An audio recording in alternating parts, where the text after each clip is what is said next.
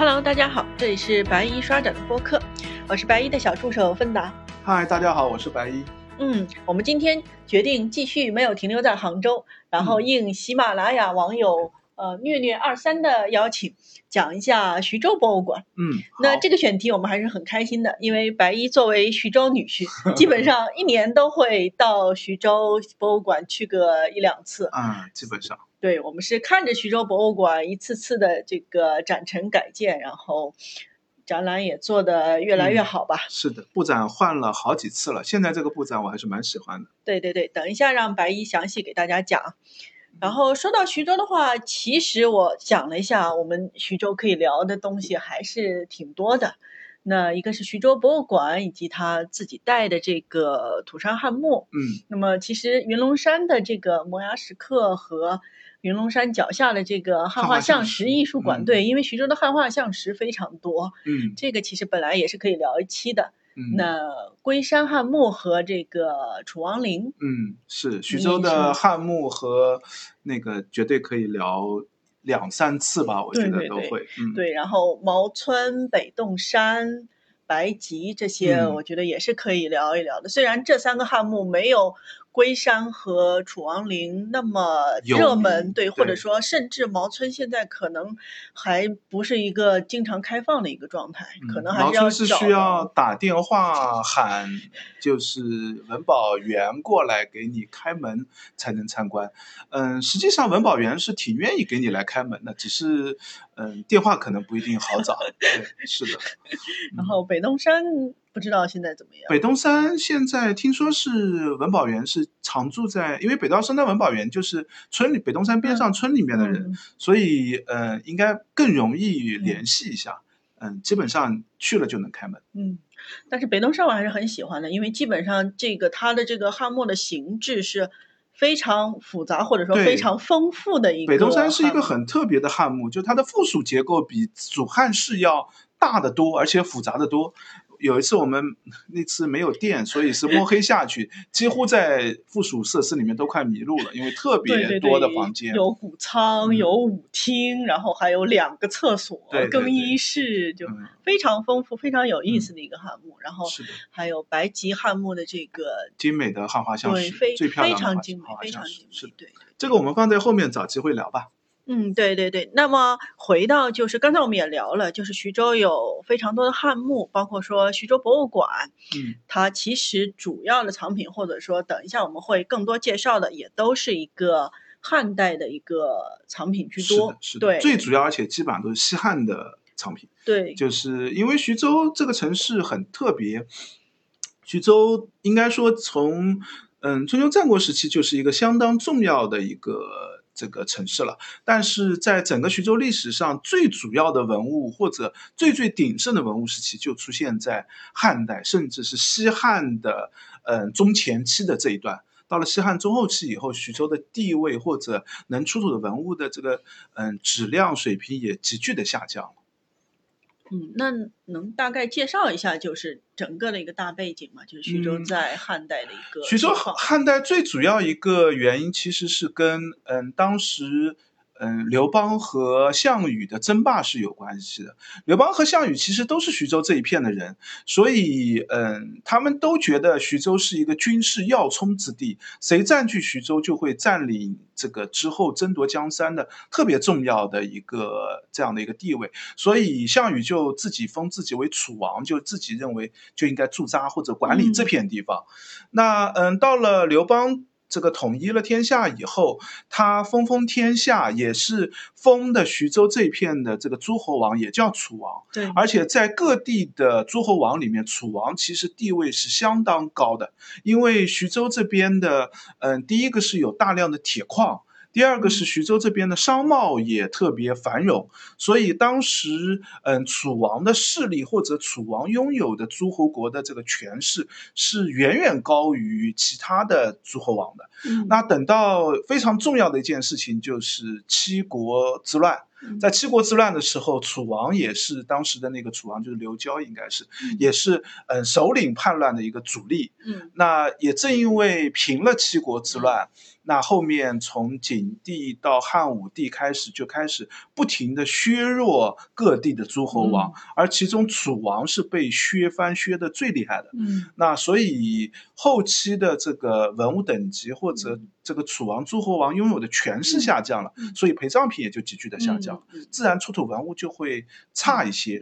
嗯那特别到了东汉以后，其实徐州这边就变成彭城王或者其他的一些小诸侯王了，楚王也不再嗯分封在这里。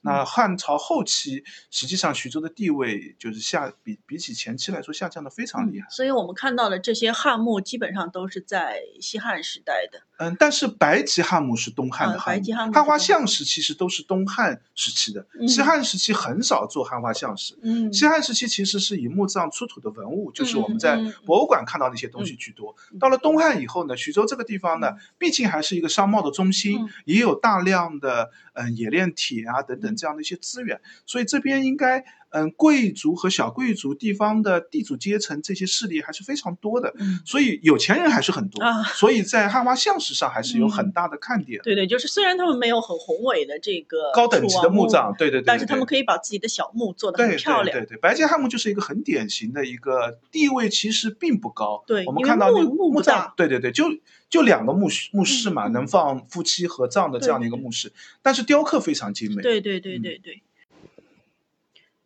呃，所以那个狮子山楚王陵的这个墓主人，就是刚才你说的七国之乱里面叛变的那位吗？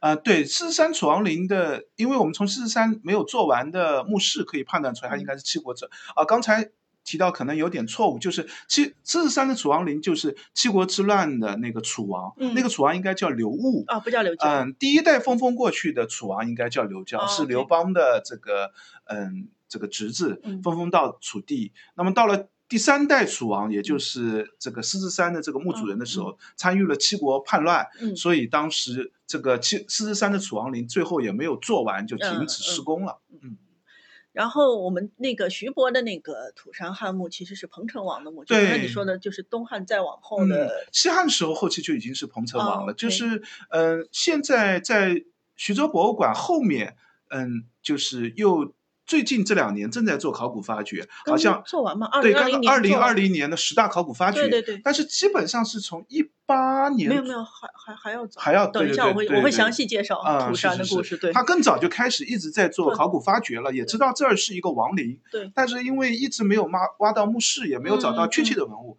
但是现在我们基本上确定，嗯、和徐州博物馆在一起的那个土山汉墓，嗯。应该是一个彭城王的嗯。那个国王，某代国王。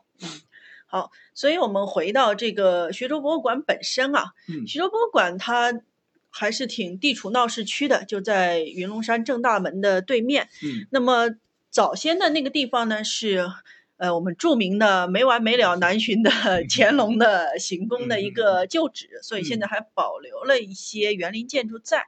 那么就在那个地方，呃，其实徐州博物馆就是这个前身是渊源蛮早的啊，最早好像是汉画像石的一个保管所，反正就是嗯考古所啊这样子延伸下来。那么现在大家看到的这个主馆是在一九九九年建成的，啊、全部重新建成的。后来呢，又经历了两次扩建，嗯就一直到了现在的这样一个情况。嗯那么徐博的展厅其实挺多的，呃，那么就是大家都有的这个通识展，我们就直接跳过不谈了。然后，一楼一楼是一个徐州历史的通史展。对对对，就是大家熟悉的从新石嗯器时代进去到明清解放结束的一个通识对展。大部分的省级博物馆、市级博物馆基本上都会设置一个类似这样的一个呃历史展现为线索的一个通史展，在一楼，这是徐对对博的一楼。对嗯，然后还有一个兵器展，这个我们也就直接跳过。对，兵器嗯展现在，嗯，对对对，就是兵器展也是徐博一个非常重要的特色了。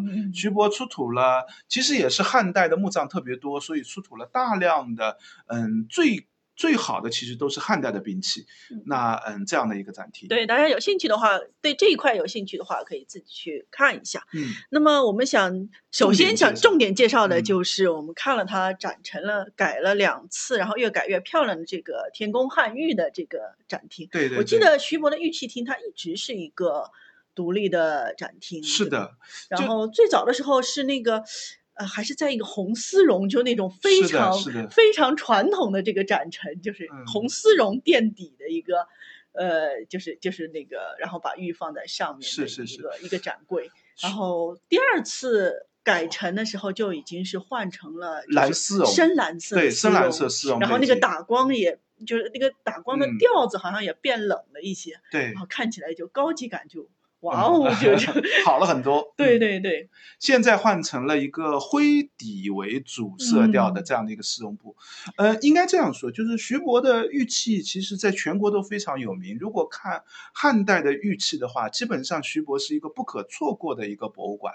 那徐博也非常重视自己玉器的展陈，嗯 原 原来徐博就是把玉器作为一个单独展陈厅的，对对对，嗯，最早用红色的这个店铺，主要的原因就是其实是蛮适合肉眼观看的。哎，就不是是因为大家都用红色的吗？我觉得那个时候博物馆好像很多都是，不管金器啊、玉器啊，或者说嗯，红色蛮比较衬衬托这样的主颜色吧，但是红色实际上是有很多问题的。第一个就是，嗯，对拍照是绝对的不友好的，就是你嗯拍出来的照片肯定是有偏色的问题。嗯第二个，红色的寸布一般打的光就会偏黄一些。对对对，这样的话，就使得整个照片或者整个观感上就会觉得玉器不那么通透，不那么嗯。漂亮。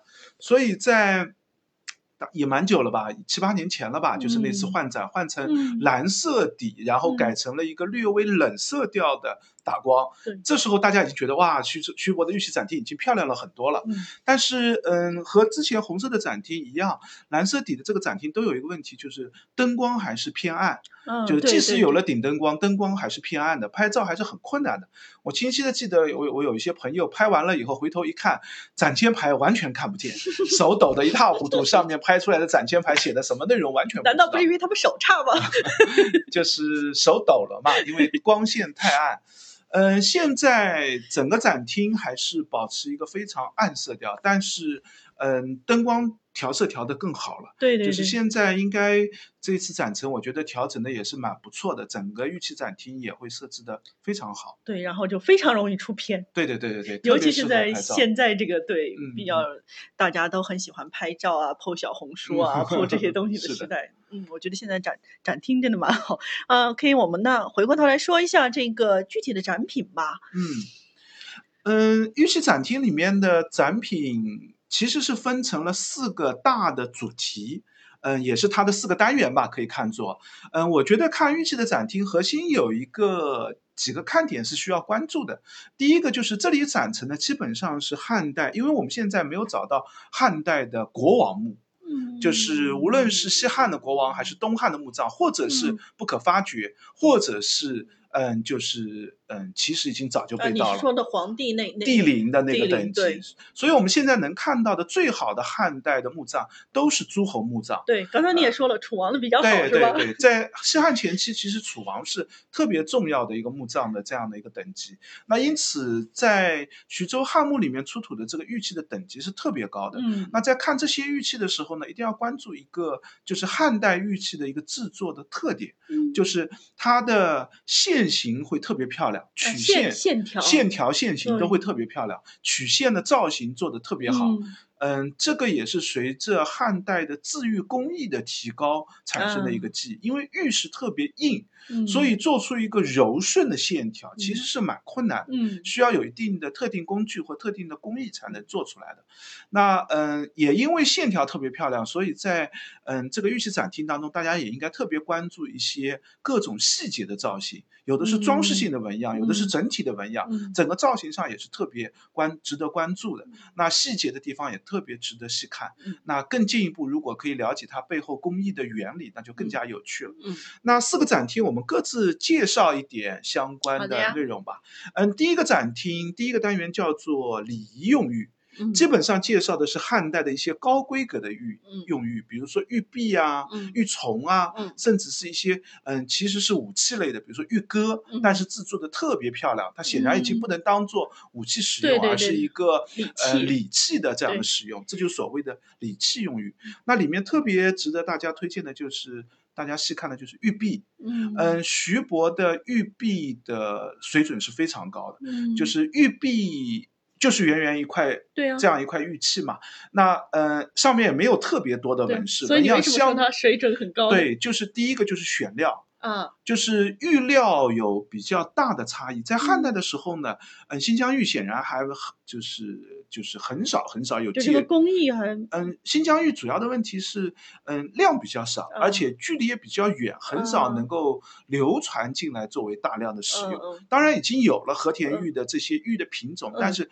当时相对来说用的还是比较少。嗯。那中原地区的玉呢，都会有一个问题，就是玉料的杂质或者嗯玉色不一定那么好，是。特别是大型的玉器，难免就会出现品质上的问题。嗯。但是徐博里面有几块玉的玉的品质是非常非常高的，嗯，那可见当时的用料几乎是这个可以说是他能找到对的最好的一个玉料，所以玉料特别值得一看。那第二个呢，就是加工的工艺，虽然上面的纹饰很少，玉璧上大部分纹饰就是我们叫做古纹，就是微微凸起的，上面有一个圈儿的啊，圆骨子的骨，骨骨子的骨，嗯就是那样的一个纹饰。但是这个骨纹其实在当时是做起来是非常困难的，要每个点都分布的很均匀。对呀对呀，然后它其实是通过一个打磨的方式，把这个凸起的中间的这个凹槽给嗯搂出来。嗯那这个凹槽如何去打磨它？嗯然后，如果你看得更仔细，有放大镜或者其他一些设施的话，你会看到上面的一些细加工的痕迹。嗯然后上面打谷子的那个圈儿的那个做法，每一个都要做成一模一样。这个其实在手工时代是一个非常困难的工艺。是啊整一块玉璧上的这些细节都是特别值得一看的，包括还有一些出锅的玉璧，就是上面有装饰的纹样，一个龙形出锅等等，这些都是这个玉璧的特别重要的看点。嗯这是礼仪用玉，然后第二个部分叫生活用玉，主要是贵族所使用的一些嗯生活器物当中出现的一些玉器，比如说玉腰带，嗯那作为这个腰带的这个一个部分使用，玉枕。那当然，玉枕可能不见得是真正真的生活人用的，对对对，也可能是死了以后用的。还有就是呃，用在席子或者是帷帐顶上的叫玉枕。嗯那这里特别推荐就是一个两个玉枕吧，一个是豹形的，一个是一个猪形的。嗯两个玉枕，豹形的那个玉枕实质稍微差一点，嗯但是做的。呃，玉豹的样子特别的生动写实对对对，特别的漂亮。然后那个猪形的玉阵呢，就是玉料也非常好，嗯。然后猪的形象做的也非常嗯。好，这两个是特别值得一看的。嗯然后第三个单元叫装饰用玉，嗯其实也是生活当中常用的一些用语嗯，主要指的是玉佩啊，这个嗯，或者是玉环啊、玉衡啊这样的一些东西，生活衣服上所悬挂的一些玉器的嗯这样的一些器物。那里面有一件就是特别著名的一件玉佩，镂空的一件小的玉佩，龙形的一个玉佩。嗯嗯，是立体形状的。嗯这个龙是在空中这个缠绕翻滚的一个姿态，嗯然后嗯体型不大，但是玉料的这个加工或者打磨都是做的非常的精致的。这件玉佩，嗯，常年都是以悬挂的方式展陈在这个展厅。嗯有的时候如果走过去，踩脚踩的重一点，稍微晃动展柜，那个玉佩嗯还会微微嗯晃动，特别的漂亮。嗯嗯，最后一个单元是叫丧葬用玉。对，嗯，最有名的大概就应该是金缕玉衣、银缕玉衣的，那几套是的，是的，这个玉衣。徐徐州应该是出土玉衣数量最大的，虽然那个呃河北和南京也有玉衣，但是徐州的出土玉衣类型特别全。金缕、银缕和铜缕的都有，另外一个就是呃玉衣的这个数量也比较大，嗯，和玉衣一起出土的，一般还带有这个玉面具，就是嗯覆盖在这个尸身面部，因为当时的汉代人认为玉可以防腐。就是穿了玉衣、穿了玉面具以后，就可以这个尸身就可以常年不腐。嗯人死了以后，灵魂是需要反复的进入这个这个肉身的。嗯如果可以保持肉身不腐，你灵魂嗯永远有安居之所。有点像埃及的想法。啊，对对对，埃及会用更加复杂的工艺来做木乃伊。对他会他会把那个肉身保持下来，我们就用玉直接往上。对对对，汉代人觉得就是玉覆盖在上面就可以直接保护保护不腐了。比如说会含一个玉蚕啊，嗯手上拿玉握啊等等，嗯就在葬丧葬行为当中大量使用玉器，其实目的是为了不腐。但是后来很快发现还是要腐败的，所以后来这样的丧葬用玉的数量就慢慢的减少了，玉衣或者就变成简化形式，还是会嗯用。但是就已经知道啊，那还是要腐烂自然，就没有这个意对对对义了。嗯对，所以在徐州博物馆里，就是可能在其他博物馆不太看得到的，就是这个玉面罩特别嗯多。，对，类型也很多，种种样式也很多，对对对，有装成一个整面的，有五官覆盖的，也有散落的，等等都有然。后我也看到资料说，就是徐州地区出土的这个西汉的玉面罩有十余件嘛，有嗯将近二十件，然后基本上是全国其他所有地区的总面罩和总和。对对对对所以徐州这个地方就是玉面罩出土的特别多。嗯，嗯，那这个就是整个玉器展对，天宫汉玉玉这个展厅基本上的一个这个展陈布展的一个形式吧，特别值得大家推荐来看。基本上这个展厅每次赶成展陈改了赶成以后，都可以拍照拍上半天或者一整天的时间。呃，每一块玉都特别值得细拍。对，差不多是徐博里面最值得看的一个展厅。嗯嗯。呃，然后的话，我们会介绍两个展厅，就是大汉气象和汉家烟火，也嗯是汉代的一个非常有意思的一些故事。嗯，嗯，比如说大汉气象这个展厅，这两个展厅其实是徐博以嗯贵族墓葬和日常用器类的墓葬做一个区分。像大汉气象主要展陈里面的这个嗯出土的墓葬，基本上是高等级的贵族墓葬。嗯基本上都是楚王或者彭城王或者他嗯的这个嗯皇皇后啊，或者是子直系子侄的这样的一些墓葬嗯出土，所以里面展陈的最主要的是第一大类就是青铜器，嗯，因为作为高等级贵族墓葬里面一定要放大量的鼎啊、簋啊或者其他的一些日常用的这些青铜器。嗯、这些青铜器里面，嗯、其实从青铜器的这个等级来说，第一个汉代的青铜器本身的品质就比不上商周时期的青铜器，嗯那个时代青铜器会制作的更加的精美和漂亮。是，另外一个呢，青铜器的品质上呢，徐博的青铜器品质也不是特别高，但嗯。是这里面特别推荐，嗯、有一个青铜器，就是青铜器做的一个铺手，嗯。就是其实就是我们门上的这个门环，嗯嗯。一个兽面的这样的一个嗯。铺手。呃，一般我们看到铺手都做的比较简单，嗯。但是徐博有几块铺手是做的这个兽面做的特别的精细嗯漂亮的，嗯。虽然尺寸不大。嗯。嗯，但是制作的水准非常高，啊工匠的工艺做的特别好，嗯。这个是特别值得一看的，这个很难得一见的这个青铜器的一个嗯。类型。另外，这个展厅里面最值得推荐的应该是金器，对，呃，里面有一这个金腰带，有一块嗯。金腰带是特别著名的，嗯。嗯、两片上面应该是两个熊咬。这个猪的一个羊啊，熊咬羊，对对对，应该其实也不是，就是其实是草原民族的一嗯个这个嗯兽形吧，应该算，就是是食草动物的一个形状，对。跪坐在那里，然后嗯两三头熊扑咬在它身上，嗯这样的形象我们一般认为是典型的草原民族嗯斯基泰文化里面的一些东西，对对对，但是就是在汉代的时候嗯，嗯在丝绸之路。开通前后，嗯。开始大量的这样的形象进嗯。入到中原地区，对对对，嗯，它其实不在平民阶层里面流行，是。主要就在贵族的一些装饰纹样嗯。当中，有点像我们现在嗯特别有钱的人去买一个 LV 的包包，特别贵的 LV 包包，上面装饰的也都是这个欧洲的纹样，请请问你能想到最贵包包就是 LV 吗？大概是这样吧，就是是是一个对当事人来说是一个新奇的西洋玩意儿原装进口，对对对，这样的一个概念，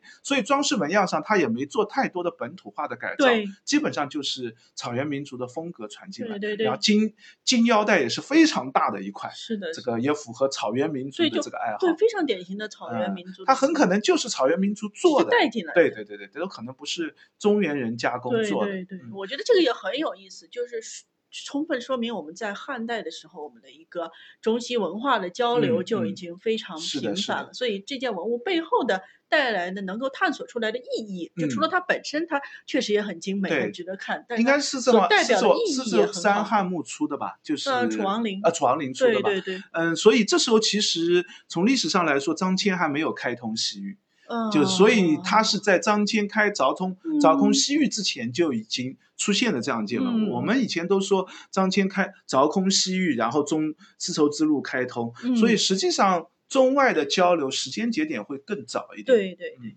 只不过前期可能没有那么普遍，没有那么广泛。等嗯到张骞通了西域以后，后面这个丝路上的这个交流的物质会更多一些。是的，嗯、还有一个部分就是，嗯、有一些玉器也放在这个展厅当中，嗯特别是一些玉印，上啊面有印章印章，对有名字的玉印。嗯就是我们知道和这个墓葬的主人身份是对得上的这些嗯玉印，嗯，这里面的玉印就是制作的特别的，因为本身就是个人的私印嘛，也会挑选特别好的玉质来做。嗯这基本上是整个大汉气象展厅里面的一些展品，嗯还有一些其他零散的，比如说。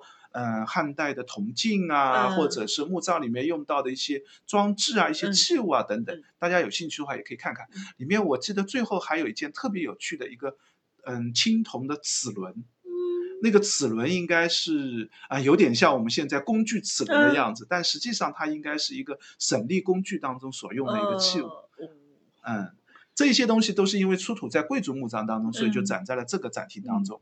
还有一个展厅就叫汉家烟火。嗯，非常接地气，啊非常喜欢。对对对，那个展厅实际上，嗯，既然名字取的这个，它也是更多的想展示汉代人生活用器的一些方面。对对对，但是其实这些生活用器都是也是墓葬里面嗯，带而且其实也不是特别平民的墓葬，也是相对来说品质也是非常好的。对对，比如说，嗯，这里面有一些特别有趣的，一件是，呃，一件彩绘的漆漆陶器，嗯就是在陶器上用漆去做一些彩绘。嗯嗯那这个彩绘的漆陶器，虽然本身的这个陶器显得不那么贵重，嗯但是绘制的漆陶器其实仿造的是一些漆木器的做法。嗯嗯，制作的其实纹饰也很漂亮，嗯绘制的也很精细，也就是说，他是想说，嘿，你看我的主人生前我用了大量的能用这样好的一个漆器，那么我在下葬的时候，我就用陶制作这样的这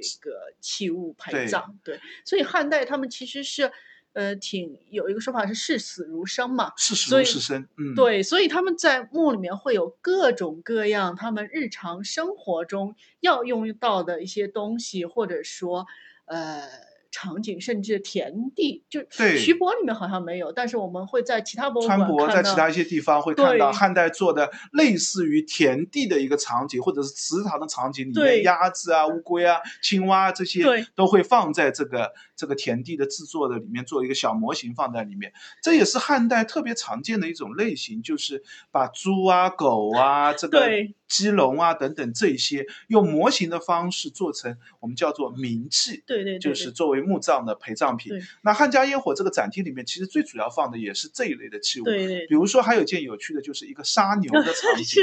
是，呃，我应该也发过一个微微博博，专门介绍这个。你上面有图，大家可以啊搜一下博物馆刷展的白衣客。牛被拉翻了，就是肚子朝天对，拼命在挣扎的一个嗯姿态。然后边上的那些人在磨刀啊，或者在准备杀牛的一些场景。嗯，这其实也是。嗯，汉画像石当中也有反映，就是我们看到陶器制作出来也有反映，就是非常汉代生活化的一个场景的对对对面貌。所以汉代人特别嗯喜欢把他们自己生活的东西做成各种各样的场景，或者嗯说，嗯，对，就是这也是嗯，在汉代的时候，嗯，我们会在墓葬里面，在各种纹样当中看到强烈的一个生活气息。对对对，就当事人是怎么生活的，在干什么，做什么，或者他们穿着什么，我们可以在汉画像石当中也可以看到，在制作陶器当中也可以看到，可能不是。完全一比一的模型的这个复原，也不见得完全真实，它可能略微做一点夸张。但是从这些纹样当中，我们其实可以很直面的看到汉代人的这个场景的这个面，貌。我觉得这好像是汉代的一个特点，就是再往上，就是嗯商周期的时候，他们就还是很很抽象。对，这是这也是到了汉代，忽然好像一切都都落下来了，就嗯非常人间，然后然后又有各种各样的神话故事穿插进来。也许我们到到聊汉画像石的时候也可以嗯，聊。是的，嗯，这其实是一个中国艺术史发展当中一个比较重要的一个环节，有很多。这个著作和文章都介绍过，嗯，包括之前的那个方文写过一个很重要的文章，叫《汉唐汉奇迹》。，嗯他认为就是在汉代的时候产生了一个中国艺术史的一个重要的转折，嗯从抽象的一些神话性的艺术形态开始走向了一个真实的写实的一个艺术，而这个艺术就是在唐代达到了一个顶峰、嗯高峰的一个嗯概念。嗯那所以从这个角度来说，汉代确实是一个蛮有趣的时代嗯。当然，我们现在文物看多以后，我们其实知道汉文化其实接受了嗯春秋战国时代的楚文化的大量的影响。嗯楚文化里面已经开始出现了一些写实性的、像嗯真实表现的这样的一些因素吧。嗯那到汉代的时候，可以认为是一个集大成或者是一个社会性的一个普遍的一个性质吧。嗯然后我觉得唐代的写诗好像更多是商队啊，或者说，嗯，嗯，我们看到什么打马球俑啊，嗯怎么汉代的就是 猪啊、鸡啊、狗啊、羊啊、池塘啊、是是是猪圈啊、鸡舍啊，对汉代的这个吃货人的这个表现明显特别强啊，。对，还有各种各样的爆厨图。是的，是的。呃，另外汉家烟火这个展厅里面还有嗯、一件文物也是特别值得推荐，是一个嗯、展厅里面叫做复合眼纹的一个釉陶罐。其实上面那个复合眼纹就应该是蜻蜓眼，嗯，就是我们知道在嗯春秋战国的时候就有，就是一圈儿一圈的那样的蜻蜓眼。嗯。那个其实是一个外来的文化，我们现在能找到最早的是埃及出土的类似这样的东西，其实是一个玻璃器，嗯，就是玻璃制作出来的，嗯。传入那个时候进来也很就是很稀有，是的，是的，在春秋战国的时候，楚地就开始流行这样的蜻蜓眼，嗯到汉代的时候也非常流行嗯。但是到汉代的时候呢，蜻蜓眼如果装饰在器物上，其实是一个非常高规格的一个装饰，嗯很多时候。不见得用蜻蜓眼去做装饰，嗯而是用一个釉陶的烧制出来的纹样，就假装自己对，假装是一个蜻蜓眼的装饰。嗯、如果有密孔患者的话，请少看那件东西，就是其实是一个一圈儿一圈、一点一点的那样的复杂的造型。嗯这件东西虽然我们现在看起来很破损、很破旧，嗯但其实它的制作等级是非常高的。出土啊的这个墓葬，呃，应该也是一个楚王墓葬。嗯这个奔簸箕山簸箕山的一个楚王墓葬所出土的，嗯呃，还有一个就是嗯特别土豪的一个大的钱较长的钱币，这个钱币应该是嗯王莽新莽时期的钱币，嗯嗯、这个汉代的五铢钱特别细薄的一个五铢钱，嗯嗯。就是王莽时代，这个铸钱铸的用料特别特别省，嗯特别但是数量非常大啊，垒垒成一个大堆的这样的一个钱币。嗯，基本上就是这些展厅里面特别值得介绍的文物就是这一些吧。对。那我们可能还再提一个展厅，就是叫咏偶华彩。嗯，三楼的展厅展示的应该是陶俑，汉代的陶俑。呃，不只是汉代，啊但是就是越往后，你就会觉得，哎，最最漂亮、最好的一个时期是汉代是，汉代。其实展到了唐五代时期吧，应对对该是。对对对对，因为陶俑作为陪葬的器物，其实一直流行到宋代啊，甚至更往后，就是明清时期开始慢慢的减少下来。那之前这样的陶俑作为陪嗯。葬品是非常多的，对。但是汉代的陶俑是特别有趣的，对，很多人说那个秦的兵马俑是嗯。非常写实、写实逼真、威武，然后嗯。就会觉得说，哎，汉代的是不是呃，就是会体型也小，然后看起来工艺上也没有那么嗯，费力。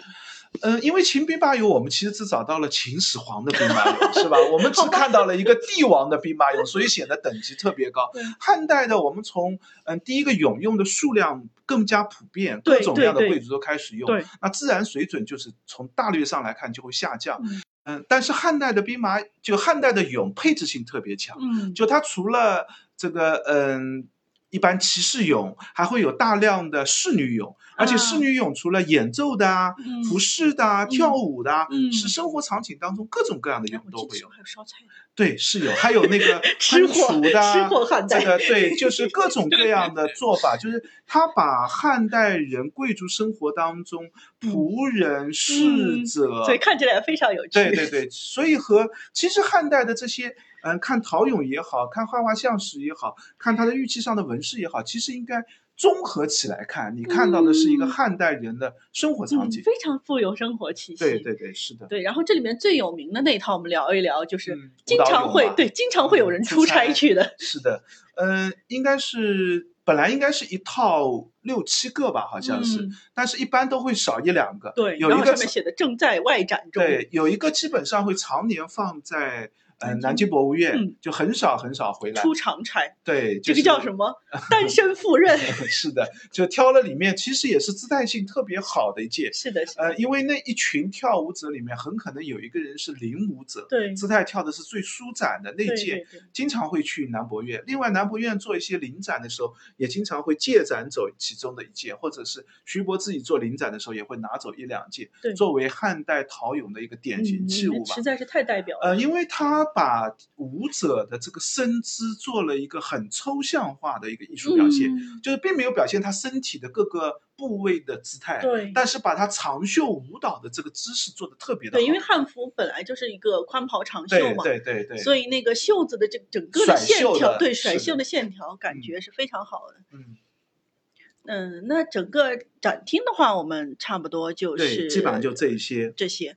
呃，接下来的话，我们聊一聊，就是也是在这个徐州博物馆的这个围墙之内吧，或者说作为嗯徐州博物馆的附属，也其实也不能叫附属了，其实蛮正在式的一现在个。其实已经是徐州博物馆的一个部分了。对呃，因为我们今年去的时候，嗯，后面的这个土山的这个展厅嗯正在做维修，对因为正好去年评上了十大考古发现，对，后面可能就会连成一体，作为一个整的一个大展厅来哦展示了。也也有可能。对，嗯那么聊一下这个土山汉墓啊，嗯，所以它的发现其实是非常早的，是在一九六九年。是的，那个，因为然后因为那边就是一为什么叫土山呢？就是一个大土堆嘛。对，对，那个时候呢，居民经常是去从那边去取土啊，就是做一些自己生活用啊这样的情况。嗯然后他在就有一个居民在取封土的时候，就发现了一些相应的文物。那么那个时候就已经开始做了一些这个考古，嗯呃，然后就发现了中国最早的银缕玉衣，嗯，就是从土山汉墓出土的。嗯是的。但嗯，其实其实嗯在这个一九六九年之前，嗯，一直传说这个土包就是范增的墓葬。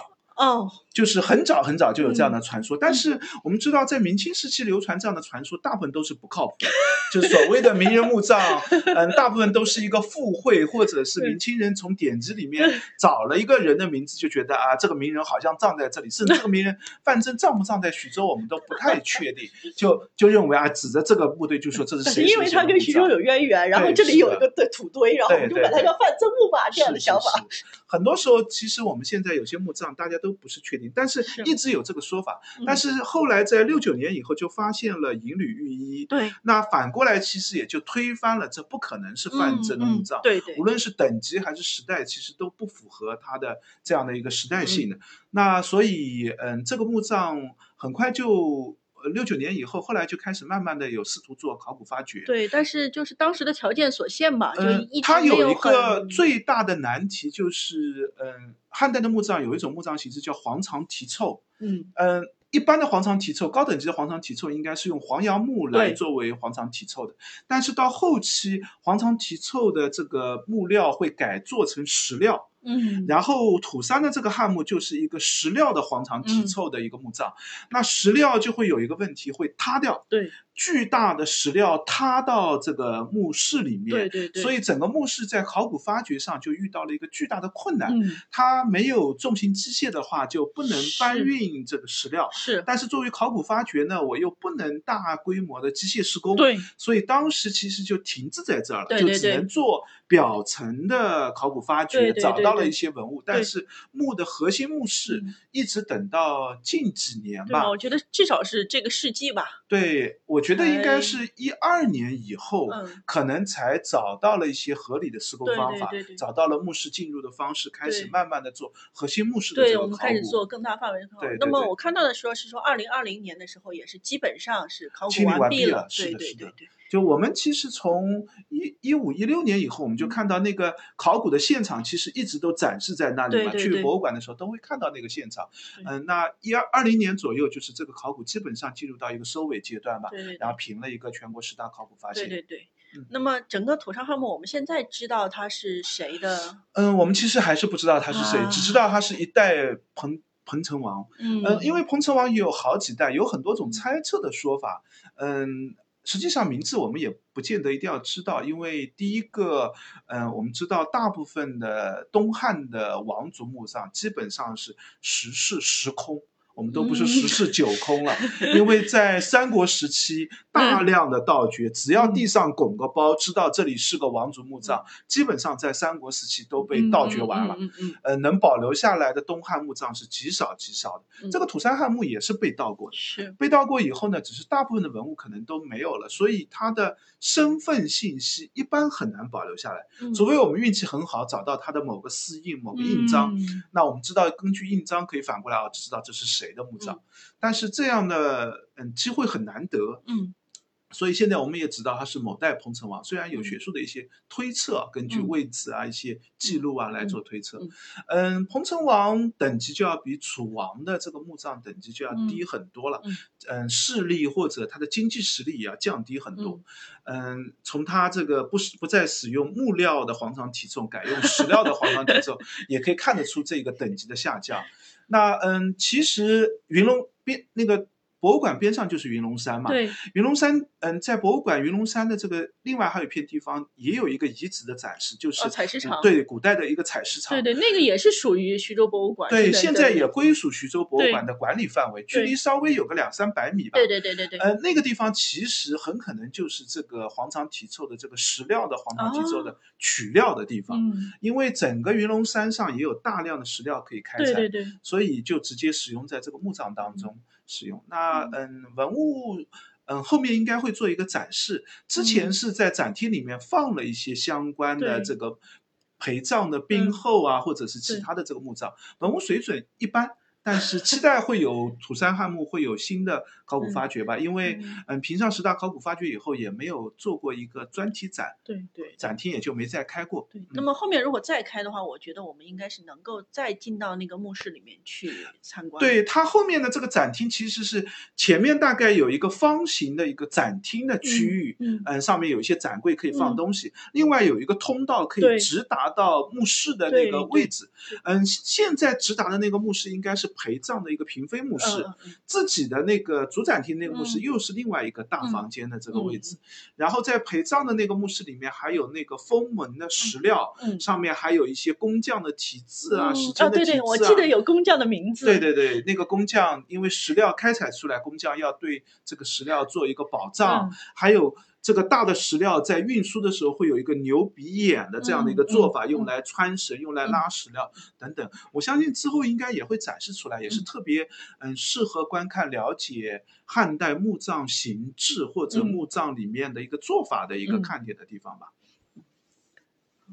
那徐州博物馆的部分，我们基本上就这样。嗯然后按照惯例的话，我们再给一些参观旅游的小小 tips。嗯呃，刚才我们也说了，徐州博物馆是在这个闹市区这里，然后嗯就在云龙山的对面，对，所以其实还是交通很方便交通很方便，稍微有点麻烦的就是地铁并不能直达，下了地铁可能要走个十来分钟公。交也不能直达，因为它啊是在一对个，因为山坡顶上，对对对对对，所以公交在这个顶上没有设站，都是在山坡下面设站。对还好，我觉得距离好像不是很远，五分钟走左右吧个五分钟左右吧。